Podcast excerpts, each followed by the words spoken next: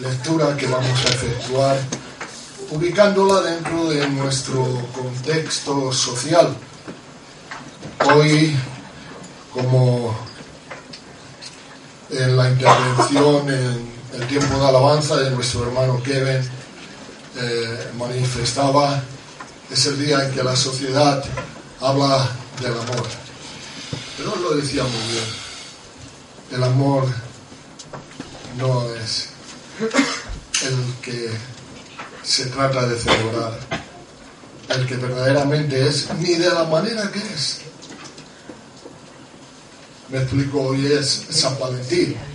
¿Y qué es San Valentín? Pues una fecha fundamentalmente comercial. Fue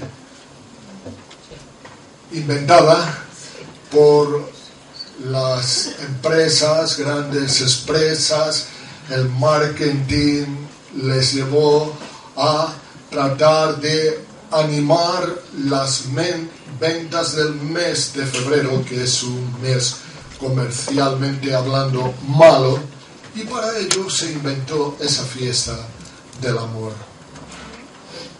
basada realmente, como decimos, en intereses comerciales y además en errores y mentiras. ¿Quién era Valentín? Pues según la Iglesia de Roma, y quiero deciros que en el año 1969 eh, se trató de quitar la, por la propia Iglesia de Roma de el santoral esa celebración en vista de que es totalmente inseguro. Hay tres personajes que mm, aparecen como candidatos a ocupar ese puesto de Valentín. El más importante es uno que era romano, que vivió en el siglo III, que fue mártir. Digo que esto es más bien una leyenda que una realidad, porque supuestamente fue alguien que se hizo sacerdote y que casaba a los soldados romanos en contra de lo que el Estado de Roma consideraba oportuno. Como vemos, todo lo que conforma, y tenemos que en esto ser muy indagar, porque todo lo que es el calendario festivo de nuestra sociedad, en el fondo tiene mentira, idolatría, intereses, y no nos debemos dejar arrastrar y engañar por las costumbres de la sociedad en la que vivimos, porque nosotros somos luz en el Señor. Y solamente la verdad es lo que nos interesa como el peregrino de Bujan al atravesar la fiesta de la vanidad muchos reclamaban compra de nosotros, préstanos atención y, y él tapando sus oídos decía yo solamente compro la verdad y a ti y a mí como hijos de la verdad lo que nos debe interesar siempre es la verdad. No nos dejemos arrastrar por las costumbres de este mundo porque no son verdad. Ahora diréis, ¿qué tiene esto que ver con la lectura? Pues sí, tiene que ver porque el verdadero amor, representado por una pareja idónea, lo encontramos en el Salmo número 45 yo le he puesto como título El novio y, las, y la novia celestiales. Y comienza el salmo, como veréis, aludiendo a ese novio. Y cuando llegamos al versículo 9, eh, se gira la mirada y se pone la atención en la novia. ¿Quién es la novia? Déjame anticiparlo, tú y yo, la esposa de Cristo la Biblia es una historia de amor. Una historia de amor representada ya por Adán y Eva, representada por Rebeca e Isaac, representada por tantas parejas que van apareciendo, que son sencillamente un símbolo de ese amor perfecto que es entre Cristo el Señor y su novia la iglesia, y que tendrá su consumación en las bodas del Cordero. Leamos ahora el Salmo. Rebosa mi corazón palabra buena. Dirijo al rey mi canto.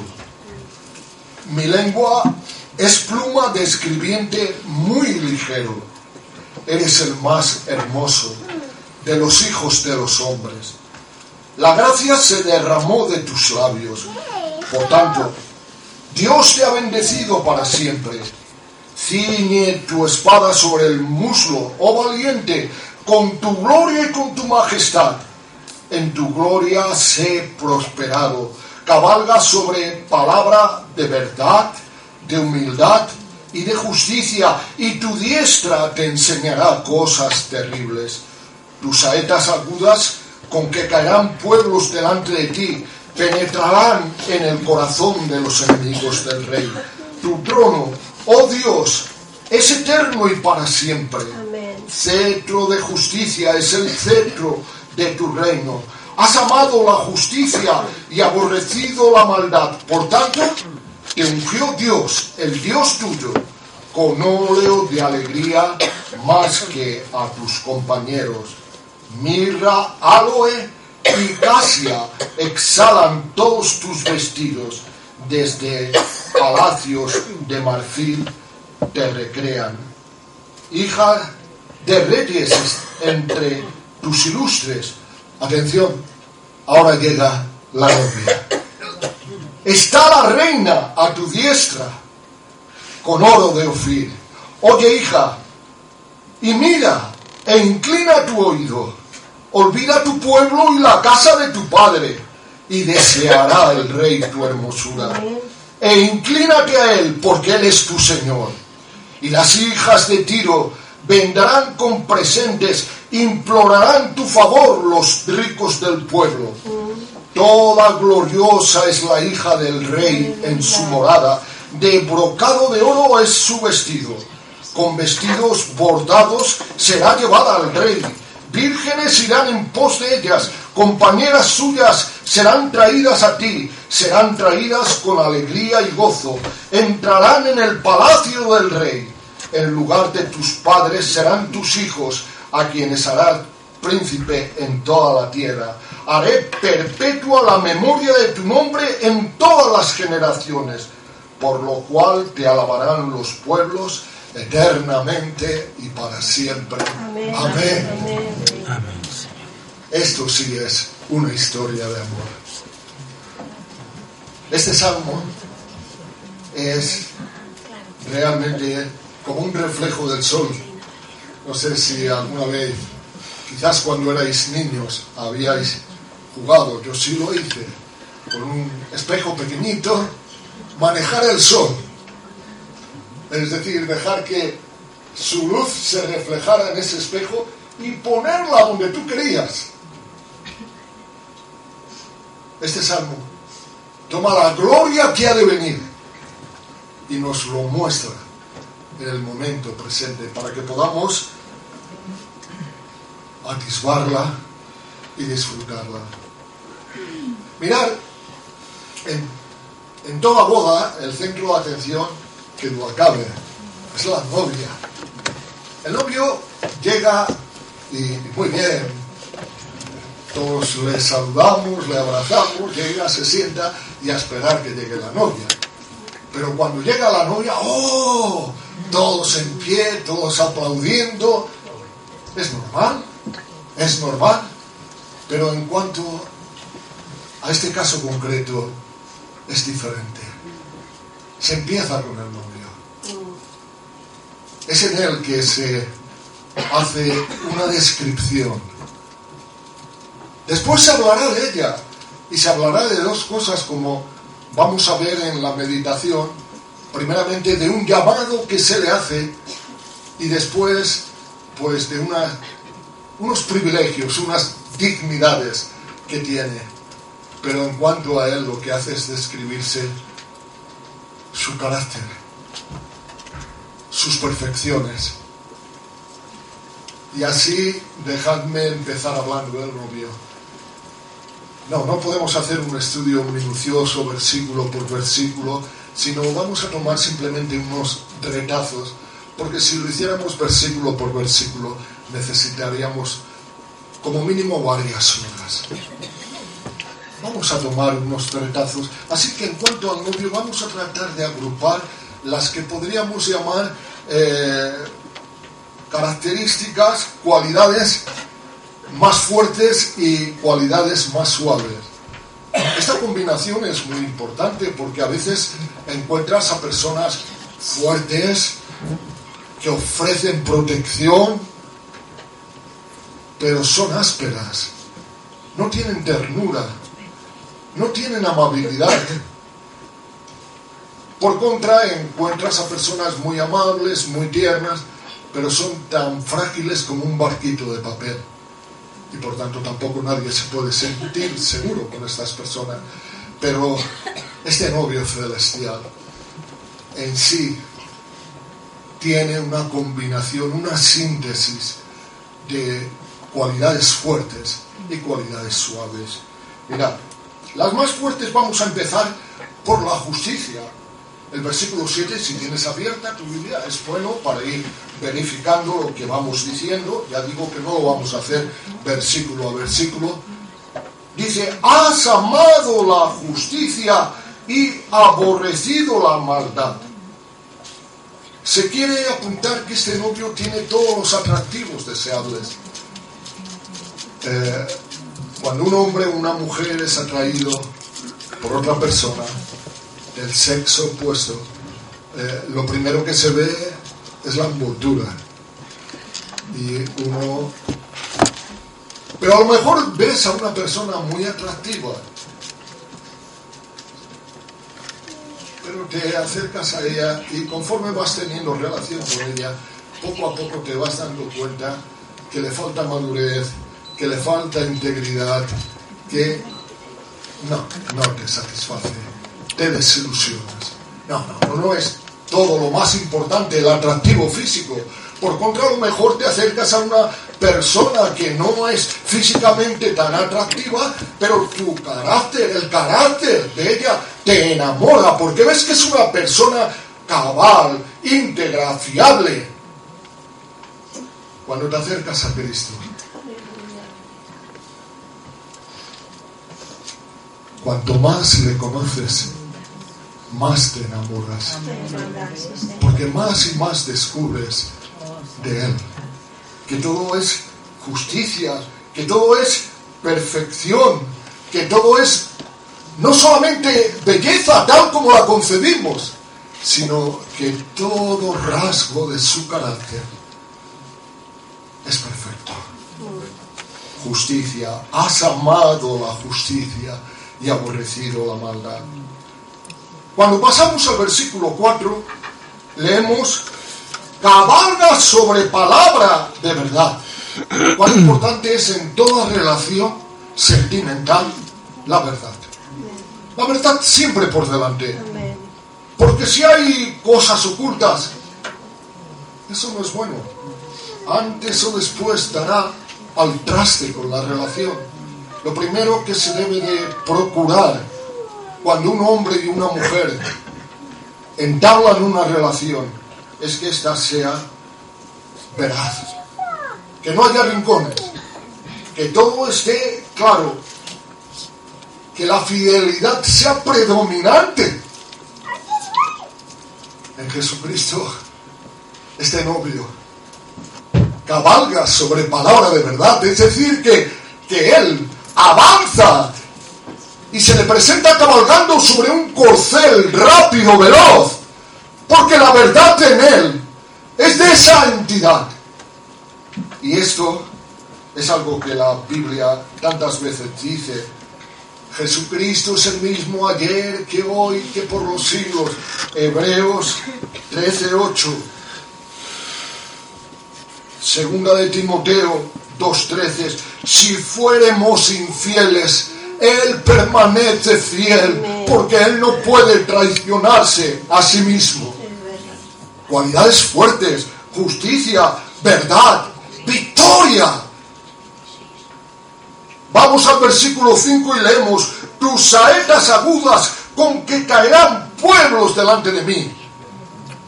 Está hablando realmente de esos enemigos tuyos y míos, la tentación, la carne que está en nosotros, el mundo en el que vivimos, el propio diablo que trata de seducirnos, de desviarnos, de confundirnos.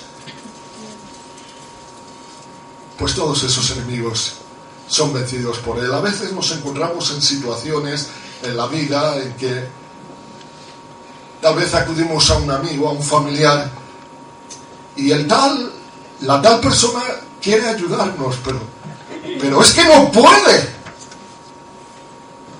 Jesucristo todo lo puede. Él conoce absolutamente todo y tiene todo el poder. De manera que continuamente nos puede invitar y decir no tengas temor por nada. Solo cree. Al que cree todo es posible. Y a ti y a mí nos da toda la confianza para que en ninguna situación, por difícil que nos pudiera parecer, tengamos paz, tengamos tranquilidad. Nuestro novio celestial es el que. Soberanía. Algunas veces cuando se trata de, bueno, de establecer esa relación, primero de noviazgo y después de matrimonio, se dice, bueno, que sea un buen partido. Nosotros sabemos lo que se quiere decir con ello, ¿no? Que se tenga una posición estable, buena. Mira lo que se dice de él en el versículo 6. Tu trono, oh Dios, es eterno y para siempre. O sea que aquel que es nuestro novio celestial es el mismo Dios, hecho hombre, aquel que podía decir, pasarán los cielos y pasará la tierra, pero mi palabra nunca pasará. Aquel que pudo decir, todo poder me es dado en el cielo y en la tierra, por tanto, ay, cuánto tanto se puede añadir. En ese momento él lo dijo en cuanto a dar ímpetu a sus discípulos para que fueran y llevaran el Evangelio por todo el mundo. Pero ese, por tanto, podríamos añadirle muchas más cosas. Por tanto, no tengas miedo de nada. Por tanto, no vivas en inquietud. Por tanto, no permitas que la depresión haga su mordedura en ti. Por tanto, echa fuera cualquier ansiedad que pueda venir a tu vida. Por tanto, vive con paz con seguridad. Yo soy, te dice el Señor, me dice el Señor, el mejor de los partidos. No me escogiste tú a mí, pero yo te escogí a ti. Estas son algunas, solamente unas pocas, ya dije que no íbamos a ser exhaustivos, sino solamente hacer un muestreo de las cualidades fuertes que son reflejadas. Veamos las suaves. Primero que nada, la hermosura. En el versículo 2 se comienza diciendo, eres el más hermoso de los hijos de los hombres. Se suele decir que la belleza es una cosa subjetiva. Y es verdad. Pero realmente cuando miramos un paisaje, sea de montaña, sea de un valle, sea del mar, sea de un río, podemos ver la hermosura en la que todos coincidimos y decimos, miramos el vasto universo, las constelaciones. Bueno, pues esto es solamente la huella. Él lo ha creado. Él es realmente el que ideó la hermosura. Y si tal belleza ha imprimido en las cosas, ¿cómo será su propia hermosura? Realmente un día, como está escrito, toda rodilla se doblará, los que hoy niegan su existencia, los que hoy le blasfeman, doblarán la rodilla delante de él y no tendrán más remedio que confesar que es el Señor para la gloria de Dios Padre. Pero hermoso que tú y yo podemos decir con el autor de este salmo, eres el más hermoso de los hijos de los hombres, señalado entre diez mil. Nadie se puede comparar contigo. La gracia, en este mismo versículo 2, seguimos leyendo, la gracia se derramó en tus labios. Mirad, durante mi vida laboral, cuando, cuando estaba en ella, en Alicante, yo viajaba por toda la provincia, era visitador médico, llevaba a los médicos la información científica del laboratorio que representaba y, y, uno podía apreciar las diferencias que aún dentro mismo de una región puede existir. Hay una zona muy cerca de la región murciana, espero que aquí no haya nadie de ese lugar para que no se me ofenda. Y si lo hay, pues lo digo con buena intención. Es Orihuela, de Orihuela era mi padre, o sea que no tengo nada en contra de los oriolanos. Realmente las personas de Orihuela hay mucho dinero, hay mucho dinero allí, quiere decir que se viste bien, que las personas se cuidan, que son atractivas, pero no las escuches hablar. Porque cuando empiezan a hablar, pierden todo su encanto. Hablan una mezcla de valenciano y murciano que realmente te desalienta. No pasa lo mismo con Jesús. A veces pasa lo mismo entre personas. Yo os he contado mi experiencia particular, pero a lo mejor vosotros habéis visto a una persona que a lo mejor os ha parecido pues, lo mismo que yo decía. Y el momento cuando la habéis escuchado hablar, uh, habéis pensado mejor que estuviera callado. pero con Jesús no. La gracia se derramó de tus labios. En Jesús a la hermosura del aspecto, del carácter, se reúne, se une el de la palabra. Él es el que te puede decir, venid a mí los trabajados y cargados, y yo os, haré descansar. El que tenga sed, venga a mí, beba. El que en mí cree, de sus entrañas correrán ríos de agua vida. Bienaventurados los pobres en espíritu, porque de los tales es el reino de los cielos. Bienaventurados los que tienen hambre y sed de justicia, porque ellos serán saciados. ¿Y cuántas más cosas podríamos decir? La gracia se derrama de tus labios, Señor. El más elocuente orador jamás pudo decir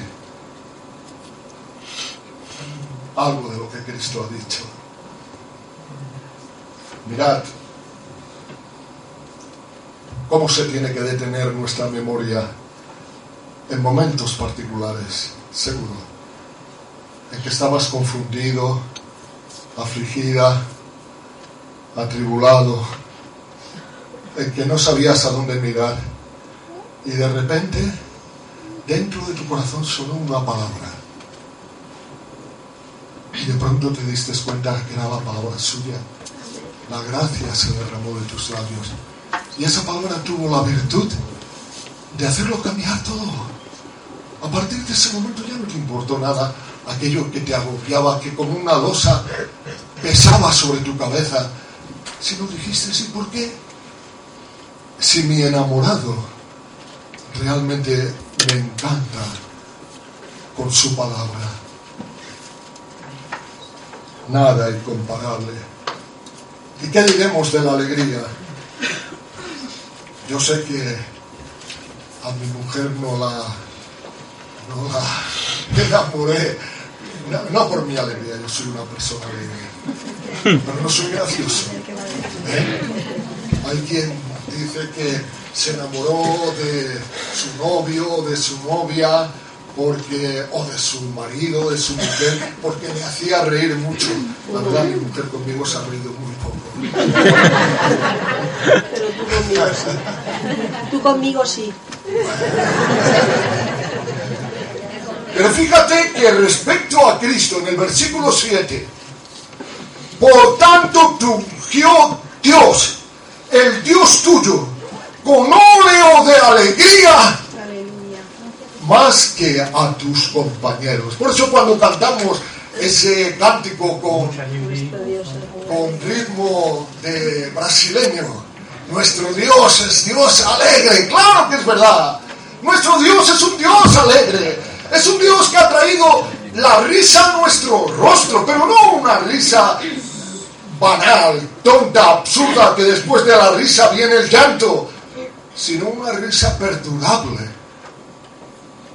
A Isaac le pusieron el nombre que le pusieron, ¿sabes lo que significa Isaac? Risa. Pero quería contemplar dos cosas. Por una parte, que su madre, en incredulidad, se rió cuando Dios le estaba diciendo a Abraham que vendría el niño. Ella era una mujer ya de una edad avanzada, había perdido además la costumbre de las mujeres. Abraham mismo también era un hombre ya de bastante edad. Así es que ella se rió con incredulidad. Pero Dios dijo que había que reírse con una risa diferente. La risa de la fe. La risa de la paz, de la esperanza. Esa es la verdadera alegría. En este mundo hay muchas risas que son locura. Pero hay una risa verdadera, que es la que produce este encantador novio. Por tanto te ungió Dios, el Dios tuyo, con óleo de alegría, más que a tus compañeros. Bien, como hemos dicho, esto iba a ser solamente una especie de muestra de la descripción que de el esposo del novio se hace combinando virtudes o características fuertes con suaves. Pasemos ahora a mirar a la novia. Ya he anticipado que respecto a ella se hacen dos cosas. Se le hace un llamado, se empieza por el llamado y después se hace una descripción de sus privilegios. También en este caso va a ser un muestreo porque sería imposible hacerlo en totalidad. ¿Dónde encontramos el llamado? Los versículos 10 y 11.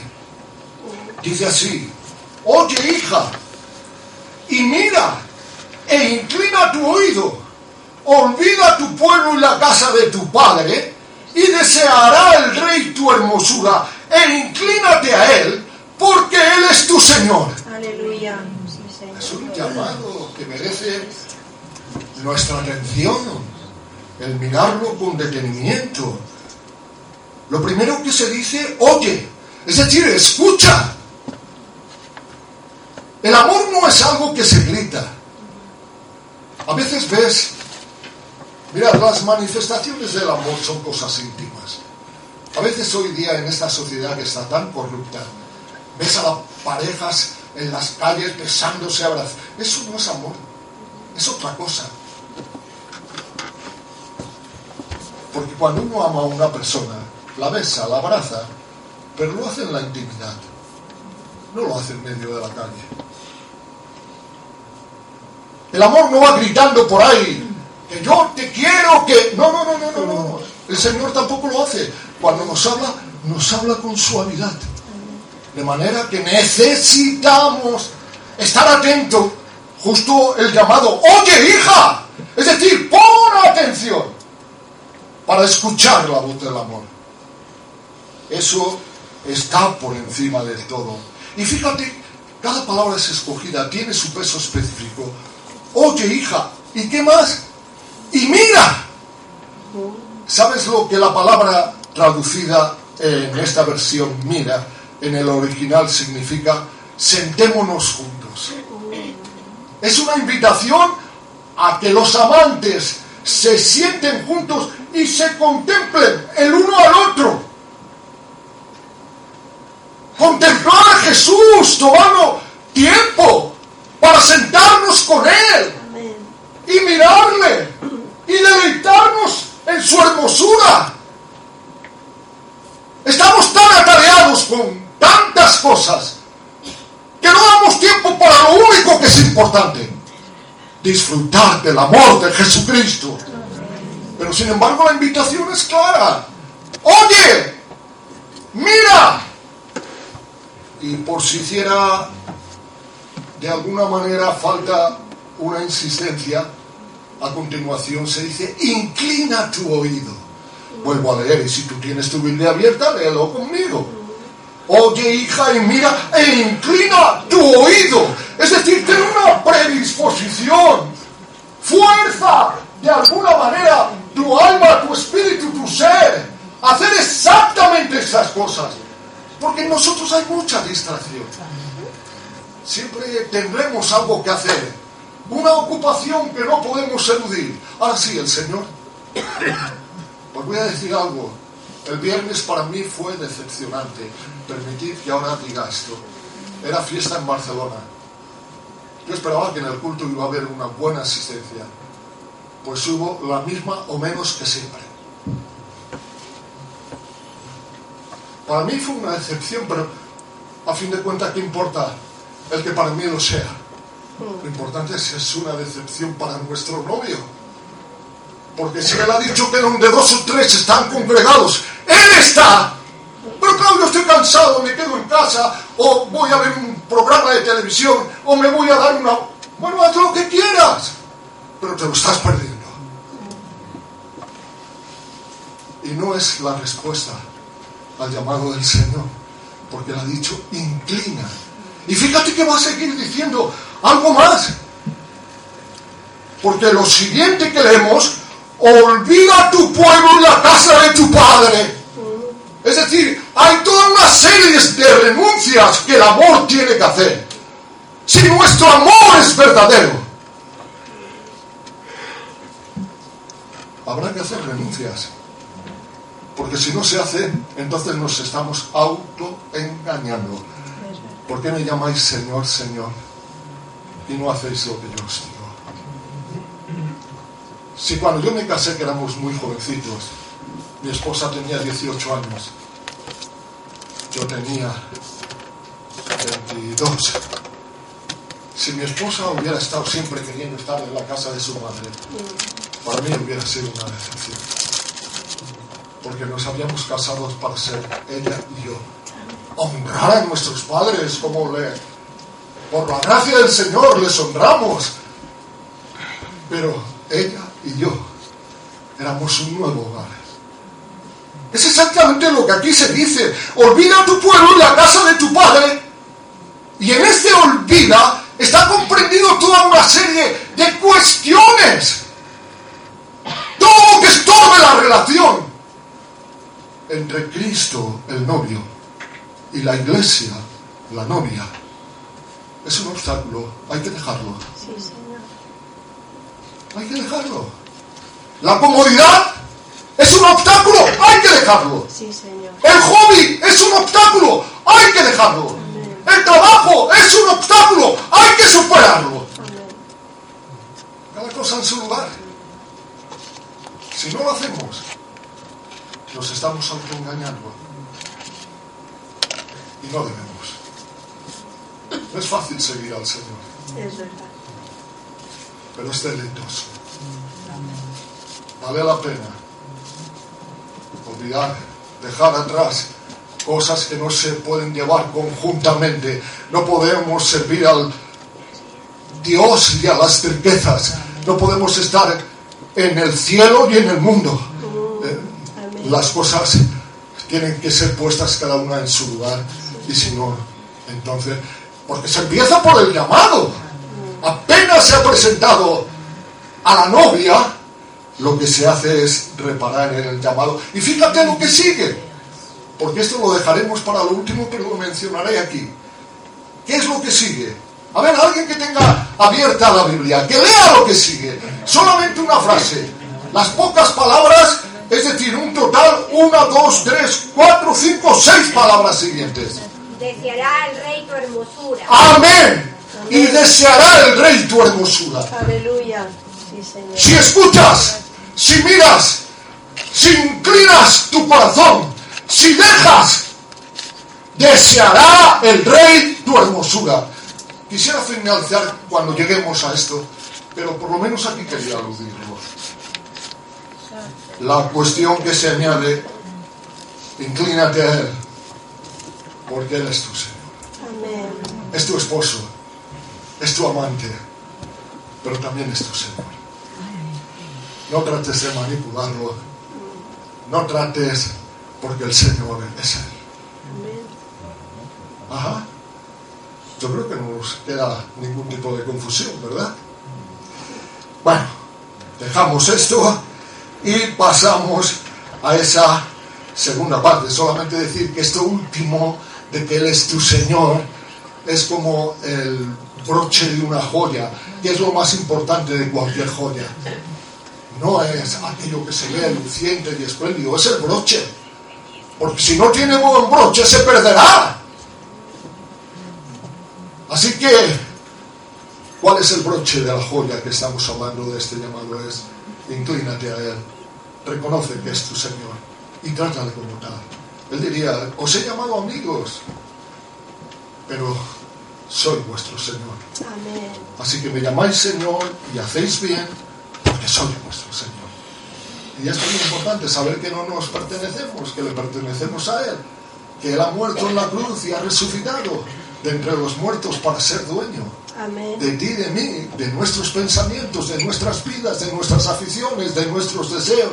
Y todo tiene que estar ajustado a Él, porque si no está ajustado a Él y lo preferimos a Él, entonces no le digamos Señor.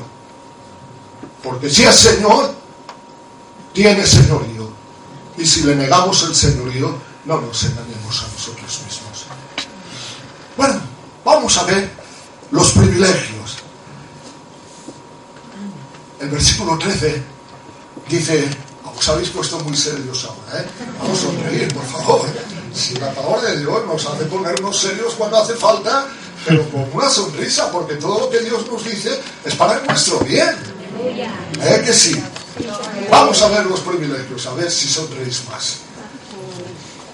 El versículo 13 dice, Toda gloriosa es la hija del rey en su morada. Ay, aquí hay algo muy importante, su filiación. Resulta que para ser novia del hijo del rey, hay que ser hija del rey.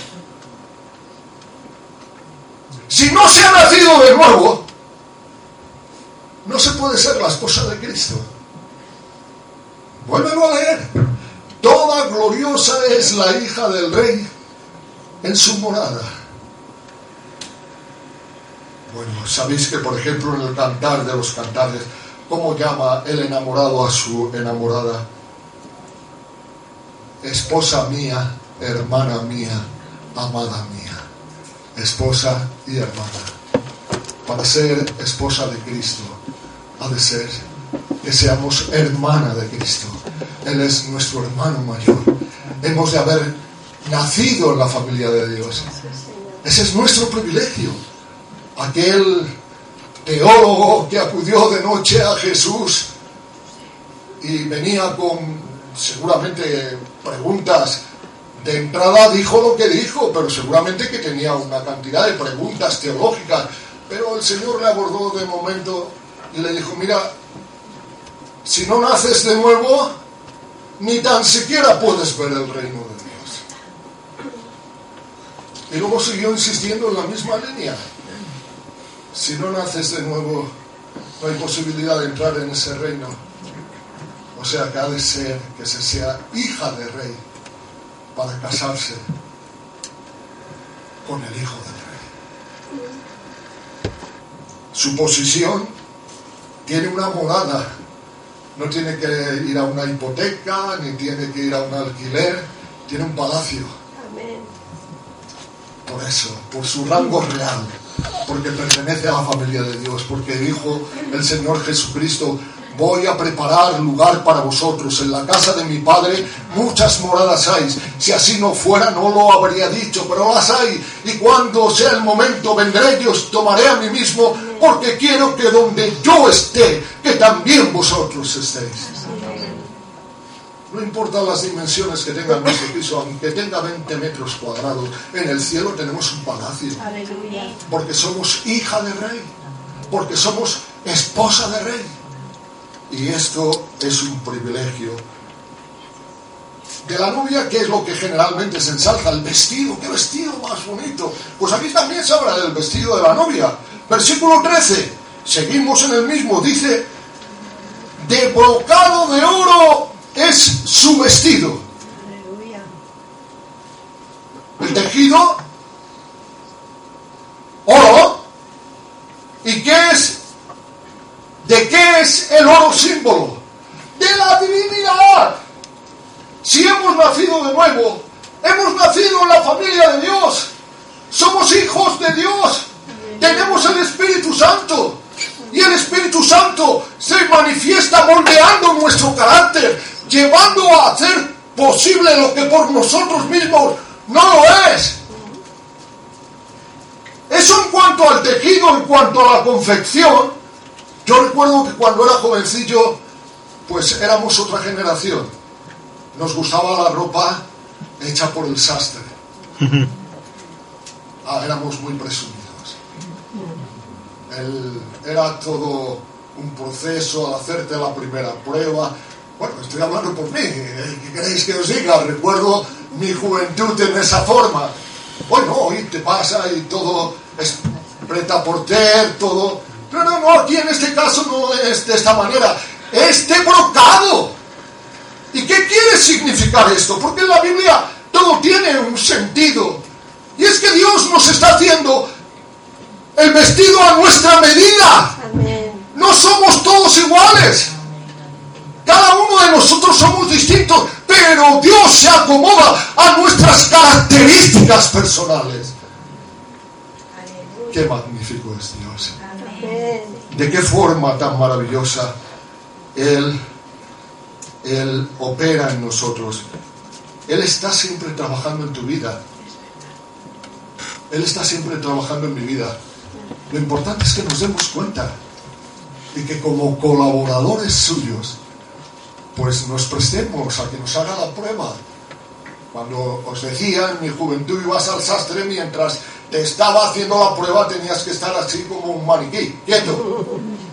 Bueno, pues deja, estate quieto delante del Señor. Estate quieta delante del Señor. Él está haciéndote un vestido particular a tu medida. A lo mejor no te gusta que te estire de acá o...